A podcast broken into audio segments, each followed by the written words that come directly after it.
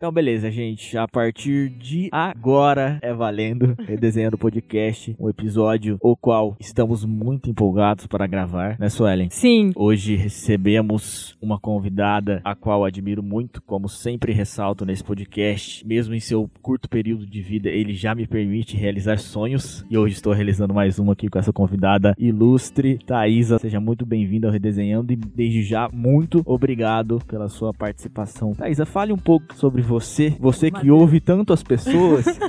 Pô, Fale um essa pergunta pouco. foi ótima.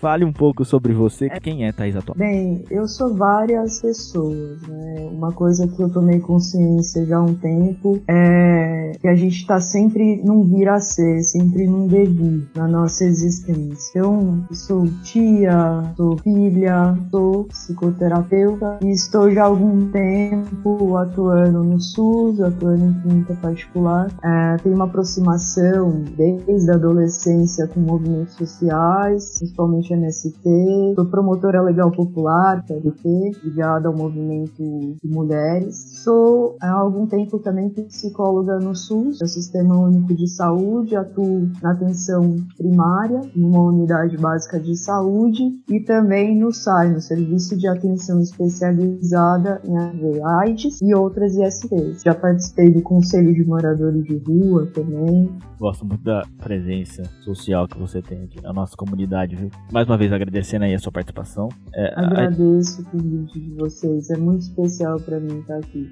a, a, a ideia desse convite, desse episódio, e é discutir algumas temáticas sobre os processos terapêuticos, né? E também a presença dele no Sistema Único de Saúde. Acredito que a Su agora queira falar um pouco sobre o Sistema Único de Saúde, né, Su? Quero um pouquinho. E aí a gente vai aprofundando dentro disso, tá bom? Tá. Ok, estou à disposição. Thais, muito obrigada por aceitar esse convite, muito especial ter a sua presença aqui, poder contar com a sua contribuição para com esse podcast. Estou muito feliz. Eu tenho visto nos últimos tempos uma onda muito forte de crítica ao SUS, principalmente nas redes sociais e dentro da família, dos amigos, etc. Acredito que algumas críticas de fato sejam cabíveis e construtivas em relação a, por exemplo, desvio de verba, estrutura, atendimento e etc. Só que eu também entendo que essas críticas elas não podem anular e nem apagar importância da história e da contribuição do SUS para a saúde no, no nosso país. Então é importante a gente entender o que é o SUS e quais são os programas que eles disponibilizam. Porque talvez até muita gente não tenha acesso e nem saiba quais são todos os programas que tem dentro do SUS pra gente, né? Exatamente. Então vamos lá, vou trazer uma análise histórica, curta, prometo. Beleza, a gente tem o Sistema Único de Saúde, o SUS. Ele é o maior sistema é, de saúde pública do mundo e ele tem aí a ideia dele surge em 1978 com a Constituição Federal. Então, ali na Constituição, no artigo 196 vai dizer o quê? Que a saúde é um direito de todos e um dever do Estado. Então, a partir desse momento, né, no Brasil, a gente pode considerar que se instaura aí um sistema de saúde democrático. O SUS é legalmente ele se instaura em 1988, mas na década de 70 e de 80 já haviam algumas movimentações de membros de instituições, movimentos sanitários para que essa saúde no Brasil fosse uma saúde mais democrática e que atendesse de fato todas as demandas do nosso país. Dois anos após a instituição, a Constituição, em 1990, o Congresso Nacional ele aprova a lei que vai instaurar o Sistema Único de Saúde no Brasil, que é uma lei chamada Lei Orgânica de Saúde. Essa lei então vai instaurar o SUS e também vai ajudar a organizar esse processo dentro do nosso país. Como que era o sistema de saúde no Brasil antes do SUS? Era um sistema que a gente, que algumas pessoas conhecem como sistema de caridade. As pessoas de baixa renda, elas vão ter acesso à saúde através de caridade de terceiros. Então, tem as Santa Casas, né, as unidades filantrópicas e as igrejas também vão ter uma participação muito importante nisso. Vão dar acesso e suporte pra, é, em relação à saúde para as pessoas de baixa renda. As pessoas que tinham acesso ao sistema de saúde eram só trabalhadores que eram registrados e que contribuíam com a previdência social. Depois do SUS, a saúde e o sistema de saúde ele viram universal e democrático. Então, não importa quanto você receba, não importa a sua cor, o seu sexo, aonde você mora, você tem direito e você precisa ter acesso ao sistema único de saúde. A- A questão da saúde, é importante a gente entender aqui também que muitas pessoas vão ligar a saúde a um, um meio final, né? Então, o suporte de saúde que o Estado tem que te dar é só para não deixar você morrer em casos de emergência. O SUS não é assim. Ele tem um, um suporte emergencial, óbvio, mas ele também tem consultas, tem exames e cirurgias. Então, a noção de saúde surge a partir do momento de entender a saúde como um bem-estar do ser humano. Então, saúde está diretamente ligada ao bem-estar. Então, o bem-estar é o quê? É você cuidar do seu corpo, cuidar da sua alimentação e cuidar também da sua mente. Aí eu trouxe também algumas alguns programas que tem dentro do SUS que a gente às vezes não entende que é o SUS que proporciona esses programas, né? Uh, o primeiro programa que eu trouxe é o CAPS, que é o Centro de Atendimento Psicossocial. A gente tem também uma coisa que eu tava pesquisando para poder fazer esse podcast e que eu achei muito interessante trazer é o SAMU, cara. Tipo, as pessoas não têm noção que o SAMU é do SUS, tá ligado? E só existe o SAMU. Não, não tem outro meio de transporte que vai te ajudar a chegar no hospital. É só o SAMU, velho, tá ligado? Então o SAMU é o quê? É o Serviço de Atendimento Móvel de Urgência. E ele é de responsabilidade do SUS. Aí também tem a questão das vacinas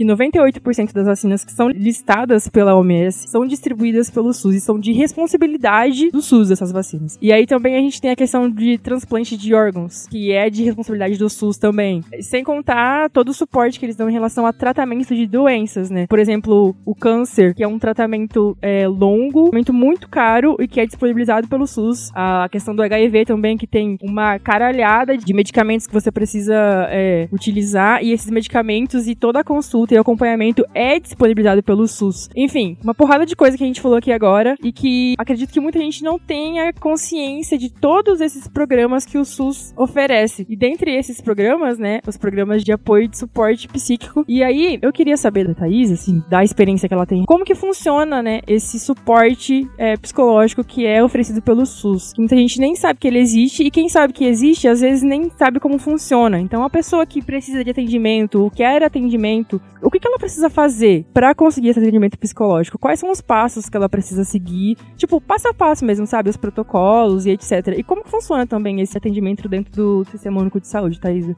Pois é, Suene. Você começou a sua fala falando sobre a importância do SUS na história brasileira. Eu gostaria de pontuar, antes de responder propriamente a pergunta que você me fez, pontuar que o SUS, então, é o maior programa, tem o maior programa de vacinação do mundo. Mais de 300 milhões de doses são oferecidas por ano para mais de 19 doenças. É o maior programa de transplante de órgãos, como você falou. É, mais de 8 mil cirurgias por ano. Tem excelência no cuidado com pessoas com HIV. Mais de 400 milhões de, é, de pessoas recebem antirretrovirais. O Brasil, então, ele é, isso me toca profundamente porque eu também atuo no SAI, como eu disse que é o, o centro que, enfim, vai tratar dessas pessoas que porventura têm, porventura têm HIV e outras doenças sexualmente transmissíveis, né? ou melhor dizendo, infecções sexualmente transmissíveis. Mas como chegar ah, no SUS? Como você disse, todo mundo tem direito ao SUS. Isso é um dos princípios do SUS. Ele é universal, né? Tá lá na Constituição brasileira. Foi uma conquista dos trabalhadores lá na oitava Constituinte que para vocês terem ideia, quando formou-se o SUS, encheu-se um estádio de futebol, 4 mil pessoas, de sanitaristas, outros profissionais da saúde, é, trabalhadores, pessoas do movimento social e futuros usuários do SUS. Então, tem uma coisa muito importante que eu gostaria de frisar desde já, que é a participação popular das pessoas na construção do SUS. Não foi um sistema dado, foi um sistema que, para mim, é o maior símbolo democrático que nós construímos enquanto sociedade na história do Brasil. E aí você me pergunta como acessar o serviço psicológico. Existem diferentes maneiras. As portas de entrada no SUS são pela unidade básica de saúde e se for uma questão envolvendo a saúde mental propriamente, você pode tanto na unidade básica de saúde quanto no CAPS, são os centros de atenção psicossocial. É, você pode acessar esses serviços com documentos, né, RG e tal, para fazer o seu cartão SUS. E dependendo da sua demanda, você pode ser receber um pronto atendimento é, e aí existem práticas profissionais. No meu caso, eu dependendo da urgência, da, é uma questão de hospital, eu avalio se é uma questão de hospital, senão eu faço um acolhimento psicológico da pessoa ali prontamente. Existe na prática do SUS uma diferenciação da clínica particular, no sentido de que tipo de atendimento você pode oferecer. Uma coisa que está ganhando espaço na clínica particular, mas que já vinha no SUS, é a terapia breve, que é você estipular as necessidades prioritárias da pessoa para se trabalhar num tempo estipulado com ela, geralmente de alguns meses, pode ter até um pouco mais de um ano, mas geralmente na minha prática não costuma ser muito alongado. Até porque a gente vai trabalhar no SUS com um conceito de clínica ampliada, que vai para além do setting terapêutico. Você vai fazer ações extramuros, você vai estar tá olhando a saúde daquele território, porque a unidade básica de saúde, o diferencial dela é que você está próximo às pessoas, você é o serviço mais próximo às pessoas. Então, uma das ações que eu já pude fazer, por exemplo, é ir às escolas, fazer um trabalho terapêutico nas escolas, principalmente através do SAI, falar sobre sexualidade com crianças e adolescentes, para se evitar a, a questão da infecção sexualmente transmissível. E fazer isso, olha, em época de ideologia de gênero. Isso é permitido por lei graças a uma conquista do SUS. Então, resumindo, você pode chegar lá, criar o seu cartão SUS, se você não tiver, não é, não precisa fazer naquele momento, seu atendimento não vai ser negado, porque como você disse, é um direito constituído, né? Tá lá na Constituição, é, direito ao tratamento. É um direito que vai visar é, de saúde, que vai visar o seu tratamento tanto na promoção da saúde, que eu falei das escolas, quanto na prevenção em si. É, e a prevenção se trabalha muito na atenção primária. Então, o que eu faço, por exemplo, são oficinas terapêuticas. Cheguei a fazer oficinas de geração de renda, é, porque quando você trabalha com saúde coletiva, você está olhando para o território. Então, você trabalha também com as vulnerabilidades desse território das pessoas que vivem. Então, a pobreza, você ser de determinada classe social, você ser, você ser é, branco ou preto, você ser mulher ou homem, vai desencadear, enquanto determinante social da saúde, uma série de influências no seu aspecto de vida. Né? A gente sabe as diferenças que tem entre ser mulher ou ser homem é, na sua na, na, existência e o que isso implica no sentido de violência. Né? Das maiores demandas, demanda porque não me a palavra melhor, mas das pessoas que me procuram, grande parte que, vem está é, tá ligado à violência contra a mulher. Uma outra grande parte tem a ver com é, pessoas que estão num quadro de suicídio já, né? Talvez por não terem tido acesso a essa informação, não puderam ter essa prevenção. É, só chegaram ao Sistema Único de Saúde nesse momento. É, grupos terapêuticos, grupos operativos, ações extramuros, né, como eu já falei, idas às empresas para fazer teste rápido. Esse último mês eu passei dando como fazer teste rápido, mas aí vocês podem me perguntar, mas psicólogo aplicar teste rápido? Pois é, é porque é tão tabu na nossa sociedade falar sobre sexualidade que muitas vezes a oportunidade que a pessoa tem de falar sobre isso é quando ó, o Sistema Único de Saúde, os profissionais vão à empresa, fazem parceria para fazer a aplicação do teste rápido, saber se, por exemplo, essa pessoa tem algum tipo de hepatite, sífilis, é, HIV, e aí acaba surgindo uma conversa em que a pessoa ela vai se descobrindo ali e que pode ser também um acesso para ela inclusive passar por um processo terapêutico breve, seja, se for o caso. Além disso, né, reuniões de equipe. A pandemia me fez olhar para as reuniões de equipe com um cuidado muito mais especial, visando os meus colegas de trabalho, que precisaram de acolhimento também, num contexto de Covid-19. Então, é, foi talvez a minha maior atenção, vem sendo a minha maior atenção, oferecer espaços de acolhimento aos meus colegas também. E construção de protocolos pelo SAI, né? Então, no último mês, por exemplo, eu fiquei construindo construindo como que vai ser o passo a passo do tratamento de si no município em que eu atuo. Participação em conselhos, participei do Conselho de Moradores de Rua. Enfim, vocês percebem que é um papel também visando a construção de política pública. Sim. Que vai muito além do processo terapêutico ali, pessoa a pessoa. Existe também, mas no contexto de saúde coletiva, ele é remodelado, redesenhado. Muito bom. É, é interessante você trazer essas ideias do papel do psicólogo dentro do Sistema Único de Saúde, porque de fato, é, na mente das pessoas, a gente coloca a terapia dentro de, um, de uma bolha, isso, dentro de uma caixa que é só o pessoa a pessoa, quando a gente vê que na verdade não, né? Existem outros processos e outras causas. É mais um, um pensamento de coletividade do que de fato o individual pessoa a pessoa, embora ele exista também. Thais, é uma outra questão que eu queria trazer, visto todos esses pontos que você colocou pra gente.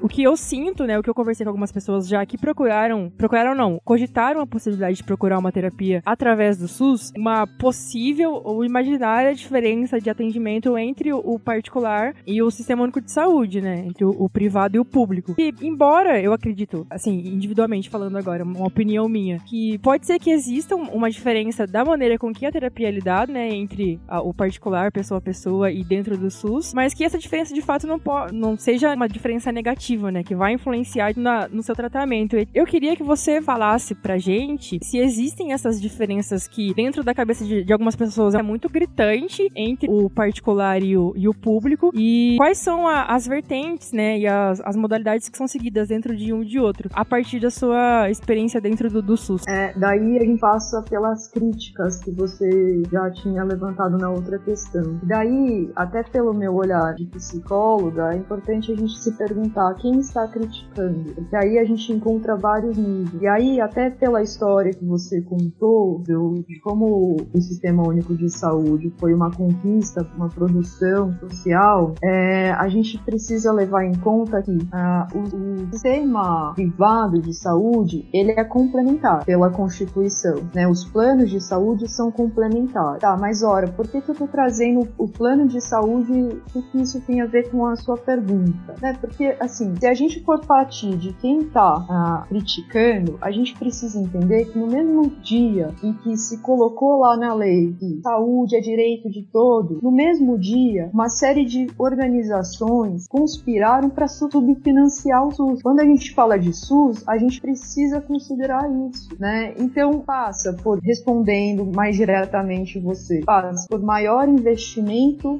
na contratação de profissionais, porque de fato a demanda ela é alta para a quantidade de pacientes que você tem, mesmo trabalhando essas diversas maneiras, né, de terapêuticas. E na clínica particular, as pessoas ela tem também um diferencial. Você está pagando ali diretamente, então o seu controle sobre o espaço ele pode ser criticado diretamente. E no SUS, apesar de estar tá lá na lei que existe o controle social, né? Essa as pessoas muitas vezes elas não sabem que elas podem participar dos conselhos de saúde que acontecem anualmente, que muitas vezes são ocupados politicamente e que é, fomentam aquele movimento que eu tentei pincelar um pouco de é, subfinanciamento do SUS e de limitações, de criar limitações nas redes de cuidado do SUS. Não sei se eu estou respondendo, mas eu estou assim tá, pensando sim. e falando. Então, assim, diretamente eu, eu posso responder pela minha prática profissional. Eu me esforço muito para oferecer com a máxima atenção, atendendo várias pessoas por dia, a, da melhor maneira que eu posso. Quando você está num consultório particular, não necessariamente você é, precisa atender isso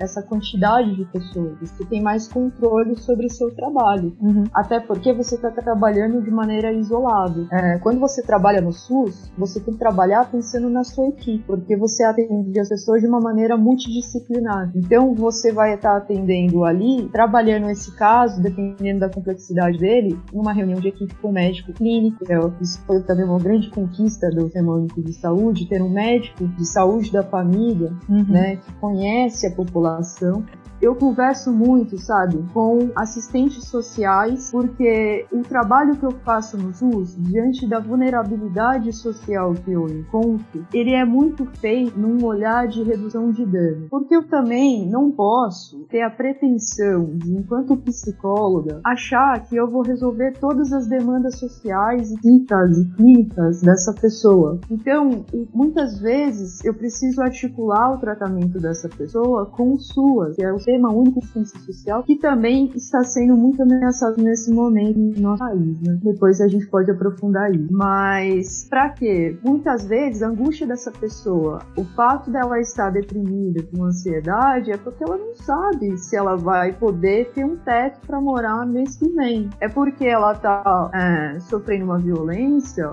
e, enfim. Então, muitas vezes eu tenho que articular com essas pessoas junto com outras, é, outros serviços que existem na rede de cuidado delas. É, só fazendo uns comentários aí sobre tudo que vocês falaram. Há muitas críticas ao, ao SUS, assim, e eu acredito que por aquela tendência que as pessoas têm a criticar aquilo que elas não conhecem a história, né? Uhum, exatamente. Por isso que é tão importante aí a, gente refletir sobre esse tipo de coisa, olhar para trás, etc. Por mais que o SUS seja... Não, o julgamento das pessoas, muitas vezes, existe... O que é o julgamento, gente? O julgamento só existe porque existe um distanciamento entre você e aquilo que você está julgando. Sim. Exatamente. É, então, só queria pontuar, Matheus, a questão da redução de danos quando eu falo, né? Eu, eu até eu, vi um vídeo da Emicida, que eu lembrei agora, né? Muitas vezes a pessoa precisa lutar pelo pão porque está uma necessidade mais básica e, e, muitas vezes isso passa na frente de pensar a saúde mental dele. O que eu quis trazer, falando dessa pessoa que veio e por causa de ter vindo a, ao tratamento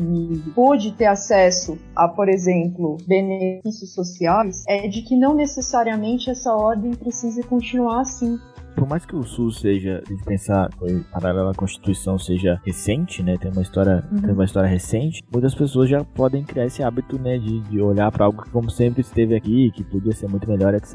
Não entendem qual é o valor disso, né? E como isso é único no, no, no, planeta, assim, nessa dimensão. Eu li, eu li recentemente que o SUS faz cerca de 3 bilhões de atendimento por ano, cara. É muito, é um volume gigantesco. É, assim, pensar que pessoas consomem por isso muita frequência, né? Que tem acesso realmente a tratamento de câncer, tratamento de DSTs, enfim, muito válido.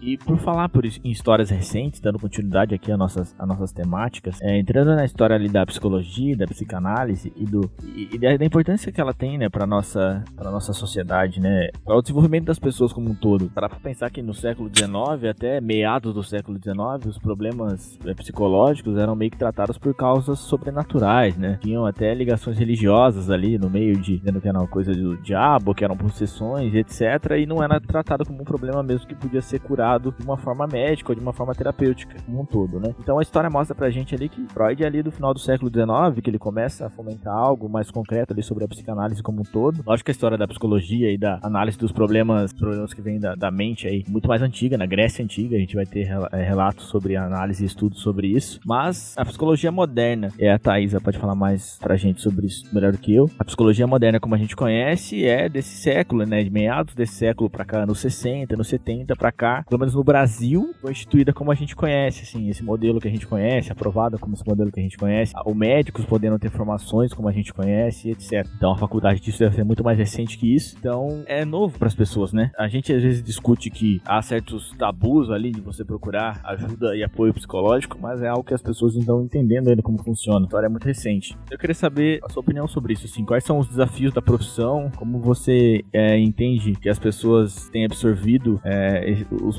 terapêuticos, a terapia e a procura pelos mesmos na cabeça delas hoje em dia e como você enxerga isso daqui a um tempo. Como você diz, já lá na Grécia a gente tem relato sobre formas de tratamento, sobre se a gente for pegar Sócrates, né, com aquele só sei que nada sei, e ele ia perguntando e a pessoa ia respondendo e a pessoa ia entendendo coisas que até então eu pensava que não entendia, mas aí passou a entender que não era bem assim. Ah, de fato, se a gente for percorrer outras culturas, a gente vai perceber que, até pensando nas formas de tratamento, Né? Eu, eu tava vendo uma coisa que eu achei muito é, importante para mim, assim, que era como eram lidados, por exemplo, pessoas que tinham fobias lá na costa do Marfim. E aí perguntava pro curandeiro, digamos, lá, e aí ele ditava rituais em que o grupo oferecia esses rituais, faziam as danças, e aí os antropólogos, quando voltavam, perceberam, nossa, mas houve uma mudança naquele rapaz, ele não tem mais fobia social. Eu quis pontuar isso porque pra gente entender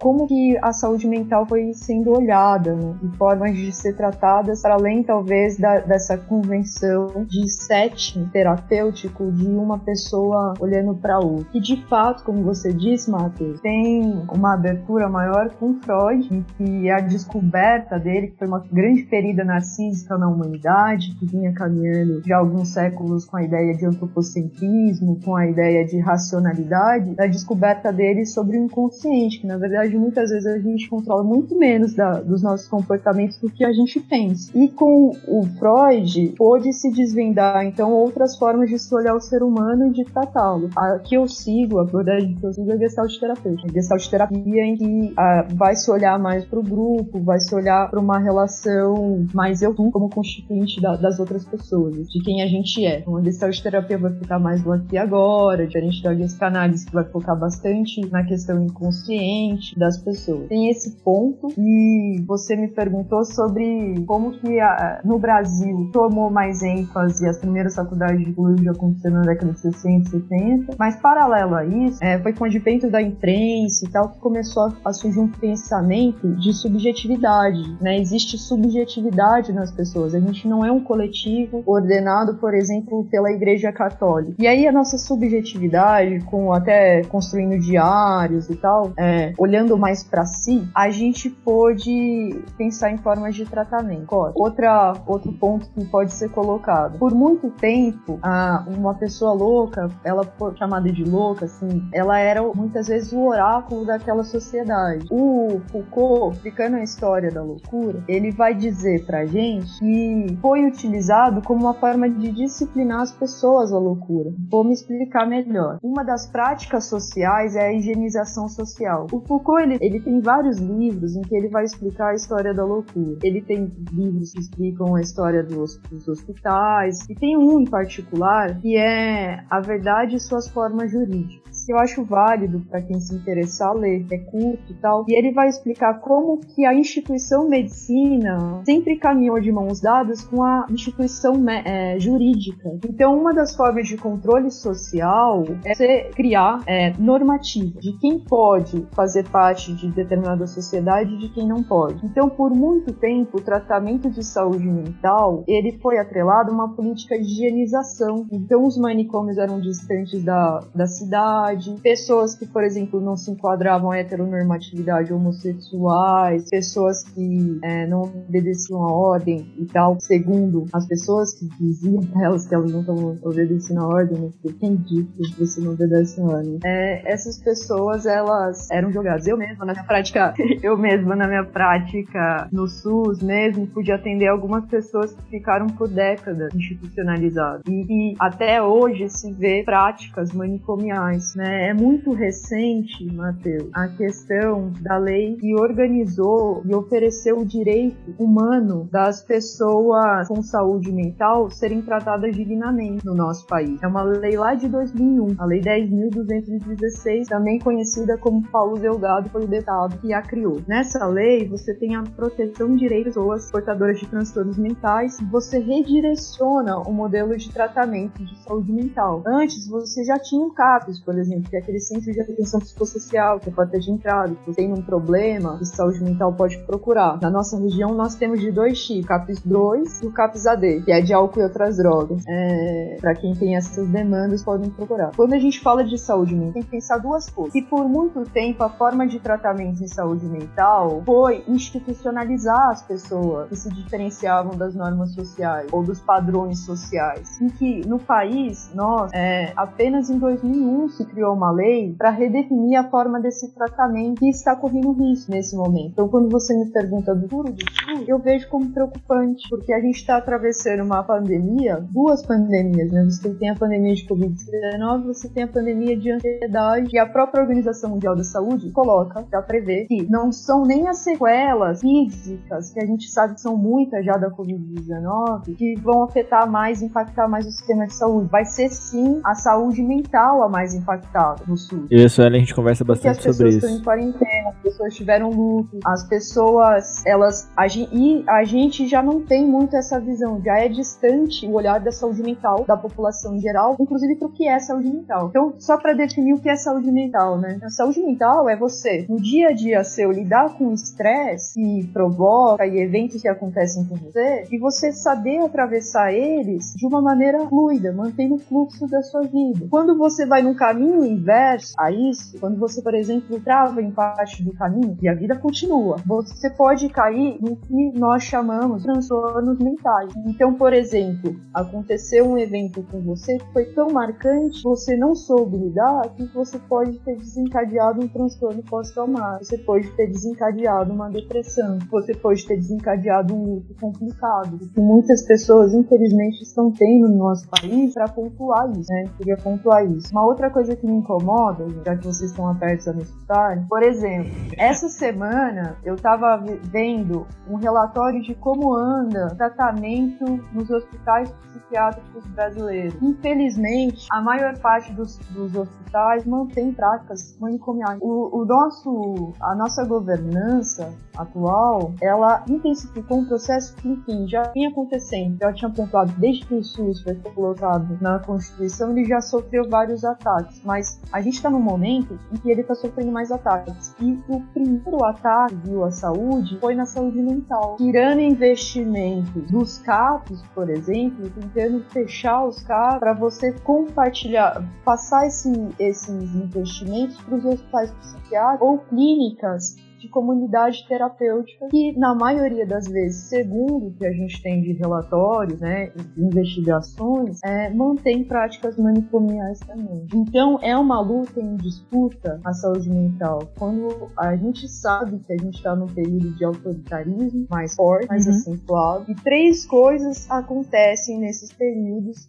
principalmente, né, em primeiro lugar, aumenta-se a política higienista, você tira investimentos da educação e você tira investimentos da cultura. Então, quando você me pergunta, Matheus, qual é o futuro da saúde mental? Eu espero que a população é, veja que a, a depressão que ela está tendo hoje pode virar muito facilmente uma diabetes se ela tem que tratar amanhã, porque isso diz muito sobre o estilo de vida que essa pessoa está tendo. Uhum. Eu espero que com isso ela perceba que para ela prevenir a boa parte das doenças clínicas, porventura ela vai ter câncer, enfim, ela tem que tratar antes sobre como ela está vivendo a vida dela. E que isso seja uma necessidade tão importante quanto realmente ter um lugar para morar, ter um, uma comida para se alimentar. Que a gente, você falou, Sué, há 30 anos nós não tínhamos o SUS. Só tinha acesso à saúde quem era trabalhador, dependendo ainda da classe de trabalhador que você fosse. Nós estamos num momento do país, da última vez que eu vi o censo, mais da metade da população ativa brasileira,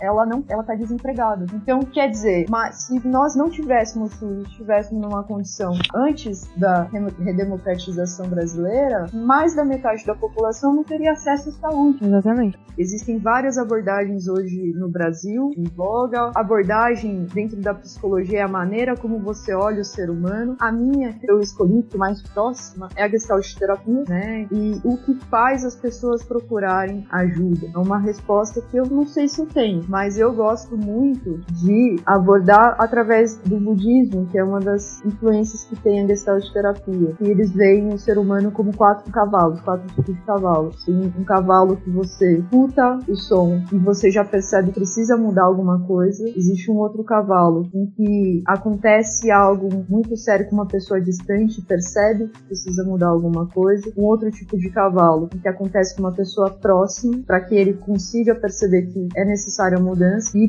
tem um cavalo que precisa sentir no osso para perceber que é necessário mudar. Então, assim, eu entendo o distanciamento que as pessoas têm da saúde mental. Que boa parte das vezes existiram na nossa história práticas manicomiais, mas é importante as pessoas entenderem que desde a década de 60 e 70 houve um movimento muito grande dos trabalhadores da área da saúde e pessoas usuárias desse, dos tratamentos para conquistarem uma lei de reforma psiquiátrica que só veio em 2001. Seja, Mas bora lá, bora, bora viver o dia a dia. Faz, fazem bora... 20 anos apenas, né? Não, é muito doido. É, uma, algo que eu e a Suelen sempre reforça muito aqui no podcast, em alguns episódios já, é a importância não só da terapia como métodos convencionais, mas do ato terapêutico de refletir, racionalizar sobre a sua vida e sobre como você tem se comportado. Algo que, inclusive, foi você que me ensinou muito bem. ou me recomendou, no caso. Eu também. Enfim, é, mas mais do que isso, é o que a gente quer dizer, o que eu e a Suelen nós temos reforçado aqui, é que, por exemplo, a gente faz um episódio sobre naturalização do caos e como esse caos instaurado que temos vivendo socialmente, politicamente falando, influencia na nossa vida e como a gente às vezes perde o diálogo com pessoas que a gente gosta por não concordar com as mesmas ideias que ela ou por ter, criar rivalidades ali no nosso convívio. Então, é um processo terapêutico também você quebrar esse tabu e voltar a conversar e estimular o diálogo com as pessoas que você gosta e que você convive. Quando a gente faz um episódio sobre oração, por exemplo, sobre a importância de Deus, a gente não tá falando só sobre a religiosidade como um todo, sobre ir à igreja, mas sim o ato da oração, o ato de refletir sobre como você tem se comportado e como você tem trocado também energia com as pessoas e a sua atitude perante a sociedade como um todo mesmo. Isso também é um método terapêutico. Então é importante que as pessoas entendam que é, a terapia não é o ato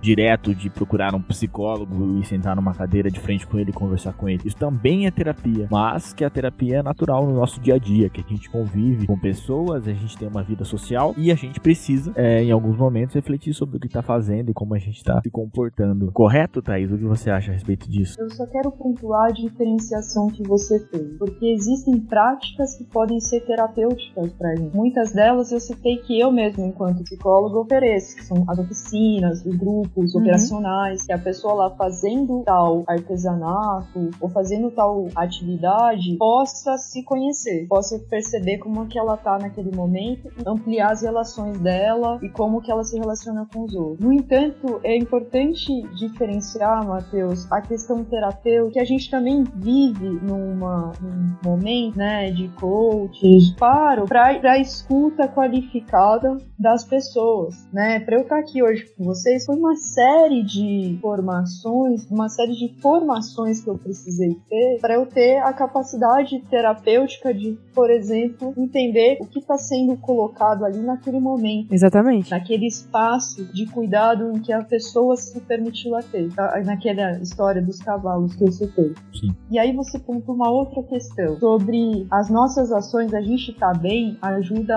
a construir um coletivo. Se você tá bem, você torna-se capaz de se fortalecer e fortalecer a pessoa que tá ao seu redor e de pensar na outra pessoa. Nós também estamos vivendo num momento em que os nossos instintos estão saltando muito à vista. Haja vista o que está acontecendo nas nossas florestas. Existe um instinto de predador muito forte. A gente não consegue mais, tal a correria do dia a dia e tal, parar, olhar pra gente, olhar pro lado e perceber, tá, mas é isso mesmo? O que eu posso fazer por aqui? O que eu posso, posso fazer por mim? Será que eu consigo tirar pelo menos um tempo do dia para mim? E isso é, é muito importante porque existe uma disputa de narrativas que eu gostaria de pontuar. Né? Eu já falei aqui da, da narrativa manicomial, da narrativa neoliberal, da narrativa de cuidado antimanicomial. Então, o que, que nós temos na narrativa neoliberal? Para destacar uma coisa só, né? Você tem a liberdade, a responsabilidade de criar, inclusive, espaços terapêuticos para você, de pensar como vai ser a sua existência. Porém, se algo der errado, a culpa vai ser toda sua. Então, muitas vezes, escolher ter um espaço terapêutico ou escolher se cuidar é sobreposto por essa lógica de que eu posso, eu posso fazer isso, eu posso escolher isso, porque na verdade eu, o que me passa é que eu preciso trabalhar, eu preciso ser o mais produtivo possível. Eu não pensar em mim é sinal de fragilidade, que se sobrepõe também a várias camadas, principalmente para os homens. Os homens não podem pensar nele. Tem a camada do patriarcado também em jogo. Né? Uhum. Vários discursos. Só, só, um comentário sobre isso. Tá? É, sobre essa relação com é, o patriarcado, sobre é, como refletir, é, assim, falando como homem, né, nesse aspecto, é, algo que me fez construir isso de uma forma muito é, grande e positiva e muito bom para minha saúde é, mental e psicológica foi o contato com a cultura africana como um todo e principalmente com o Feconezu, o qual isso é, é muito reforçado naquele ambiente. Já falei do Feconezu aqui anteriormente, enfim, e, e, nesse momento, né, a cultura africana, que ela é matriarcal e, e ela procura também desconstruir a, a masculinidade tóxica como um todo, ou nesse sentido eurocentrado de que o homem é intocável e o homem ele é autoridade máxima e ele tem que ser forte e rígido o tempo todo, entende? Então, é, a cultura africana como matriarcal me ensinou muito nesse sentido a, a, a, até a compartilhamento de afeto, entendeu? Ser mais efetivamente é, ativo com os meus iguais, com, com outros homens também, até a questão do abraço, até a questão do elogio, que é muito restrita ali no ambiente patriarcal, entende? Isso foi uma desconstrução muito grande que aconteceu nesse ambiente é, de contato com a cultura africana. Então, eu queria deixar isso aqui ressaltado. Obrigado por levantar essa bola, viu? E aí você levanta uma outra bola que eu queria pontuar, que é da humanização, né? Você conseguiu esse processo porque você trabalhou as suas raízes, né? E, e a gente tá, vou pontuar de novo ó, o sistema que nós estamos vivendo, que é um sistema neoliberal de fundo. Ele intensifica o processo que o velho Marx já pontuava lá atrás, de produção, que coisifica a gente. Então, a clínica contemporânea é muito voltada voltada a essa questão de fazer com que a pessoa consiga reconquiste o processo de humanização dela nas relações que ela tem em, meio à solidão, em meio às dificuldades de se construir uma relação mais segura e estável, uma relação de intimidade, né? Como eu pontuei lá atrás sobre as empresas fazer testes rápidos é, e isso surgir, o primeiro papo da pessoa sobre sexualidade dela, sobre a vida sexual dela, né? Então tem esse enrijecimento que acontece na nossa cultura hoje em dia. E que só para não passar batido essa questão das gerações, é, para mim é muito mais importante do que pensar historicamente, cronologicamente, é, que tipos de efeitos existem quando a pessoa é da geração baby boomer, ou da pessoa, da pessoa ser da geração Y, porque muitos desses efeitos foram apropriados e, e, e remodelados, redesenhados, para que as pessoas tenham um condicionamento de comportamento. Uhum. Não à toa, onde se vê mais essa discussão geracional? Em RH, para falar sobre é, como geração tal se comporta com a geração tal. E é se falado muito sobre, na imprensa. O Adorno já nos avisava que era uma apropriação cultural de massificação, né, de processo de é, você mercadorizar, massificar a cultura. Então é preciso muito cuidado. Para mim, quando eu penso em determinantes sociais da saúde e doença, importa mais, talvez porque eu seja brasileira, saber da classe social da pessoa, da raça da pessoa, do gênero da pessoa, se ela faz parte da população LGBTQIA+, não que não seja importante, mas aqui na clínica eu vejo muito mais uma questão assim de adultos infantilizados de crianças adultizadas, se é que me entende. Uhum. Entendo. E para mim isso é uma puta desconstrução nesse momento. Eu olhava para isso. E assim. Eu olhava para isso de uma outra forma. Como você olhava? Enfim, a minha formação é de, é de comunicação social, eu sou publicitário por raiz, né? Então a, a construção é, dos estudos, a base de estudo, ela, querendo ou não, ela é de massificação. Ela, ela coloca pessoas em, em grupos, em nichos, em, hipóteses, enfim. E, e, querendo ou não, a minha formação me condiciona a pensar dessa forma. Então, me condiciona a pensar de uma forma a qual a, as pessoas têm comportamento, comportamentos incomuns. Os publicitários, eles fazem isso. Eles vendem algo que as pessoas vão se identificar, elas vão olhar e vão falar, beleza, eu tenho algo em comum com aquilo e vou comprar e vou consumir e muitas pessoas vão consumir. A busca de venda de produtos é essa, né? Você é, atingir um alvo ao qual muitas pessoas têm em comum e querem consumir aquilo, enfim. E esse pensamento me, me condiciona no sentido de que eu olho para os meus pais, eu enxergo as individualidades deles, por exemplo, mas ao, ao mesmo tempo eu enxergo que é, muitas pessoas da idade, da idade deles se comportam da mesma forma que eles, entende? O que eu quero dizer é o seguinte, referente à terapia. Pelo menos é o que eu pensava até agora, olhando de fora da, da, é, da clínica, clínica, né? Do ambiente clínico, que é o ambiente que você tá presente, tá? Assim, ó, olho pros meus pais e olho, por exemplo, pros pais da Suelen e pro, pro alguns pais de amigos meus que eu conheço aí que tem por forma, eh, tem em torno de 50, 60 anos. É, comumente eles têm uma, uma rigidez com a terapia, né? Nosso processo de procurar ambiente terapêutico para se curar, principalmente no sentido ali profissional, procurar um profissional psicólogo para nos atender, é um tabu, foi um tabu pra gente dentro de casa, entende? Chegar nos meus pais e falar, pô, preciso de terapia, quanto foi um processo, um tabu pra Suelen, como foi tabu para outros amigos meus. Mas por quê? Porque no meu pensamento condicionado de gerações, a geração anterior tem uma resistência maior a ter, a fazer essa terapia, entendeu? Procurar um psicólogo, e eu enxergava isso, enxergo isso como um pensamento comum, entende? Quando eu, eu, eu trago esse debate de gerações, é nesse sentido que eu, que eu reflito, entende? Mas no seu ponto de vista, no seu sentido de, no sentido que você dá para isso de, pô, eu dentro da clínica, estou preocupado, preocupada muito mais com outras informações, outras é, significações que as pessoas têm, faz muito sentido. E é um processo de, de, de desconstrução, assim, de disrupção para mim, nesse momento. Mas entende qual que é a minha perspectiva É. de... Eu entendo, De- entendo. de- Eu, Comunicador. eu acho que dois fatores que eu quero colocar. Ah, depois eu vou escutar a Suelen. Mas eu- não que não, não exista uma construção de eventos que aconteceram culturalmente que influenciam o comportamento das pessoas, certo? Uhum. Mas o que eu estou dizendo é que esse discurso foi apropriado para condicionar essas pessoas. Não de maneira totalmente passiva, né? Se a gente for pensar no baby boomer, que eu imagino que é da geração dos seus pais, na verdade, o discurso que se tem, as características que se coloca para essa geração é de que veste a camisa da empresa, que procura uma estabilidade, é, que não procura terapia, que, que inclusive lutou pelo feminismo, quando a gente percebe, por exemplo, que o feminismo historicamente ele já vinha bem de antes ali, e aí você coloca sobre como que isso acontece na dinâmica familiar. Tem várias outras pessoas, por exemplo, a maior parte das pessoas que eu atendo são das pessoas, são pessoas da geração da década de 60, 70, 80, não são da geração, digamos, da nossa, geração Y. Então, o ser humano, nós, por mais queiram nos coisificar e conseguem muitas vezes, nós somos muito mais complexos e, e nós não podemos nos permitir, inclusive, se eu puder adaptar, entender que as relações humanas possam se enquadrar numa rigidez cronológica. É, faz muito sentido. E, inclusive, é, Então, as pessoas que a gente convive no nosso dia a dia tem a- elas são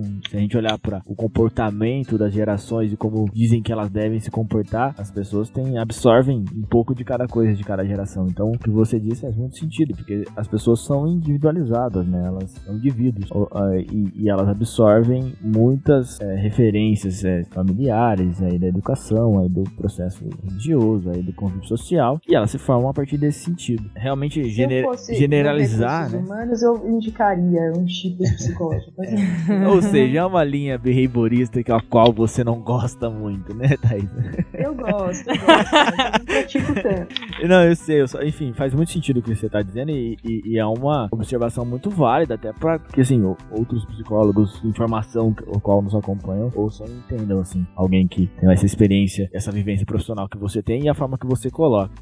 Voltando, a terapia fosse para determinadas classes sociais. Como se, por exemplo, é, uma mulher da classe popular não pudesse ter subjetividade, símbolo, história, para poder ser olhada, ser cuidada. Então, eu penso que passa muito sobre como que a gente enxergando as coisas e é de novo uma guerra de narrativas e elas que alimentam os nossos olhares, certo? Você que é músico e traz isso em tantas canções. E aí eu pensei, gente, no exemplo da geração Y, né, que é a nossa, sobre essa questão das gerações. Vai ser breve, mas características que eu vi, por exemplo, é que nós somos empreendedores, nós não gostamos muito de receber frustração, né, diferente dos nossos pais, a gente não para muito em instituições. Só que, assim, vamos analisar o mercado de trabalho atual. Quem é trabalhador formal, né, nesse país? A gente, eu acabei de citar que não é a- nem a maioria da população. A maioria da população está em trabalho informal ou trabalho precarizado. E uma das formas de se empreender empreendedorismo é você vender essa lógica de trabalho né, precário, informal, via essa, essa imagem. E isso, em particular, me toca muito, porque quando eu formei, eu cheguei a cofundar, junto com líderes lá da comunidade em Campinas, foi onde eu estudei, o cursinho popular A Mulheres, que eu não citei no início, mas para mim foi muito importante, porque eu pude trabalhar com orientação profissional e uma angústia que aparecia muito. Esse ano a gente não está trabalhando com o cursinho por conta da pandemia que a gente paralisou. Foi essa questão de escolha profissional e como que você adentra no mercado de trabalho. Então, se eu perguntasse para minha mãe, vocês, para seus pais e tal, se vocês, se eles tivessem perspectiva de fazer um ensino superior, as escolhas da, das profissões seriam básicas, né? Médica, ou seria advogado, engenheiro, ou bancário em algumas vezes, enfim. Hoje em dia, vocês vejam, a gente tava lá pulando o carnaval, para quem pulou o carnaval, quem não pulou também. Saudades. A gente tava no início do ano, sem saber que a gente chegaria no final dele tendo que usar máscara uhum. para sair isso, de casa. E que isso seria socialmente natural, né? Isso é muito louco. Às vezes eu tô andando na rua e vejo todo mundo de máscara, assim, e é muito doido. Muito Ou doido. o contrário, às vezes eu vejo algumas coisas e vejo as pessoas sem máscara e me dá um desespero que no começo do ano eu não imaginava que seria assim, muito louco. É. Usem pois é, máscara. É, pois é. E aí você vê então avanços tecnológicos, avanços sociais de N maneiras acontecendo, e aí a pessoa tá lá na angústia de escolher uma profissão. Sim. Qual profissão? Eu nem sei se quando eu me formar vai ter essa profissão, porque talvez um robô vai lá me substituir. Eu agora. Então, e sabe, o futuro, ele não tá dado. A gente constrói, não precisa ser, não é um processo totalmente passivo, certo? Certo. E isso diz muito da minha abordagem. Trabalho muito no aqui e agora. A gente trabalha com o que tá acontecendo agora. A gente tá vivo agora. Como que a gente pode construir coisas agora para que esse futuro não seja dado, assim como nos foi oferecido, assim e por eu ser da geração Y, eu seria de tal forma ou de outra forma. Não necessariamente. Muito bom, tá. A gente falou ao longo desse episódio sobre algumas repressões, né, que o sistema de saúde está enfrentando nesse atual governo e formas de, de resistência do, desses profissionais da saúde. Eu queria mandar um salve, eu acho que a gente não pode deixar de lembrar aqui nesse episódio sobre profissionais que se formaram com a gente, né? A gente cresceu no, num ambiente é, muito positivo. A gente construiu uma identidade e uma comunidade muito forte aqui na região de profissionais incríveis. Então eu queria dar um salve direto mesmo, tipo, pra Rayane, que é uma assistente social foda pra caralho que a gente conhece, que eu tenho o prazer de chamar de amiga. Beijo, ah pra Rafaela, que trabalha no SUS também, que é, faz terapia ocupacional, e pra Rúbia também, que são pessoas que eu conheço e que, de alguma maneira, dentro da, das redes sociais, elas fornecem informações e passos que o sistema de saúde está tomando, ou de ataques que está tomando, e de formas de resistência. Eu acho muito importante isso, entender a posição que elas ocupam e conseguir passar isso para as pessoas que acompanham elas. Pô, agradecendo essa presença, o conteúdo que ela trouxe foi realmente incrível, as vivências que você tem, Thaís, né? Realmente são incríveis. Então a gente agradece muito, é muito importante pra gente ter isso re é, registrado e poder compartilhar isso com as pessoas agora, né, Sueli? Uhum. Pô, vai ser uma relevância não só nesse momento o qual estamos vivendo, mas vai ser uma referência assim que a gente vai poder usar ao longo dos anos para compartilhar com as pessoas, para como referência de estudo mesmo. Então Sim. tá, muito obrigado, viu? É, em relação às considerações finais, embora a gente tenha falado aí sobre essas gerações e a nossa geração, essa questão de, de, de a gente ser mais aberta em relação relação a tratamentos e terapia, existem pessoas da nossa geração ainda, ou até mesmo da geração que posterior à nossa, que tem uma resistência, né, em relação às terapias de um a um, assim. E aí... Procurar um psicólogo, de fato, né? Então, eu acho que como conclusão, aí vão vir diversas questões, né? A gente já colocou aqui a questão do, da terapia dentro do SUS. E aí, Thaís, aí eu queria ouvir de você, como conselho, assim, não só pra, pra quem tá ouvindo, mas para nós também, para mim e pro Matheus, de possíveis tratamentos terapêuticos, digamos que, entre aspas, aí, não convencionais, né? Que foge desse padrão que, que a gente conhece. Meios alternativos de se procurar uma terapia, no caso. Então, você pode procurar terapia pelo termômetro de saúde, nos lugares que eu apontei, na unidade básica de saúde. É, muitas têm um padrão de você passar com um clínico geral e, e ele encaminhar você para um atendimento especializado. Pode procurar o CAPS são centros de atenção psicossocial, eles são porta aberta também. Então, existem alguns tipos de casos. Se você tiver algum problema de álcool e outras drogas envolvendo essas questões, você pode procurar o CAPS AD, que existe na nossa região, e assim como o CAPS 2, que são para as outras demandas que envolvem uma maior complexidade na saúde mental, para além daquela de álcool e outras drogas. Eu gostaria de pontuar que é, o Conselho Nacional de Saúde ele está envolvendo uma campanha para que a gente não tenha mais cortes de gastos no SUS no ano que vem. Seriam em torno de 31 bilhões a menos investidos, porque a gente não citou, mas uma lei que aconteceu em 2016 foi a da, do teto dos gastos, impactou intensamente no SUS, assim como a retirada de um imposto chamado DPVAT. Boa parte desse imposto era para cobrir o SUS, muita gente ficou feliz, porque, enfim, tirou um imposto, mas era um daqueles impostos que enfim, era quando não desviado dinheiro para algum benefício à população. Pode procurar as faculdades, existem as clínicas escolas, né, das faculdades de psicologia, aqui na nossa região nós temos algumas, né, principalmente no Iguaçu, tem uma faculdade de psicologia. Eu agradeço muito o convite de vocês, eu pude até redesenhar talvez a minha relação com vocês. Espero que isso seja bom. Acho que a gente deu um salto gigante assim de encontro mesmo. Apesar de eu ter falado mais do que escutado dessa vez. A gente tava aqui pra te ouvir mesmo. Os papéis eu gostaria de, de, de, compartilhar com vocês uh, uma coisa que eu acho importante a gente lembrar agora. Temos capacidade de memória, capacidade de sonhar, que vale construir espaços, que vale, inclusive, lembrar da nossa história. E daí, gente, eu acompanhei alguns dos episódios que vocês fizeram e vi que um deles foi sobre o Emicida. Tem muito daquele álbum álbum Amarelo dele, é, tem uma música que ele fala que tudo que a gente tem somos nós, né? Sim. E me veio um livro que me foi muito importante nesse processo do Walter Ugumãe, de uma menininha, uma menininha que foi descobrindo o mundo e que já ter, terminado a história, o escritor coloca assim: o inferno não são os outros, pequena aula, que era o nome da menininha. Eles são o paraíso, porque um homem sozinho é apenas um animal. A humanidade começa nos que te rodeiam e não exatamente em ti. Ser-se pessoa implica a tua mãe, as nossas pessoas, um desconhecido ou a sua expectativa. Sem ninguém no presente nem no futuro, o indivíduo pensa tão sem razão quanto pensam os peixes. Dura pelo engenho que tiver e perece como um atributo indiferenciado do planeta. Perece como uma coisa qualquer. E eu queria fazer ação conhecida Fiquei também. travada. Por causa daquela canção. Nossa, tô, tô tremendo.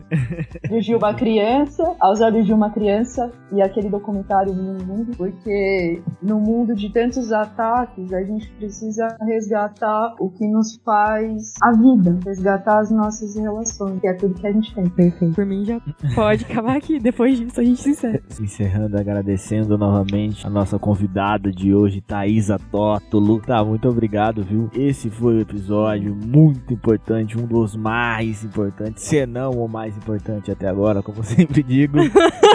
muito obrigado, muito obrigado a quem nos ouviu até aqui. Redesenhando o podcast. Tchau! Muito obrigada, Thaisa. Tchau, tchau, gente.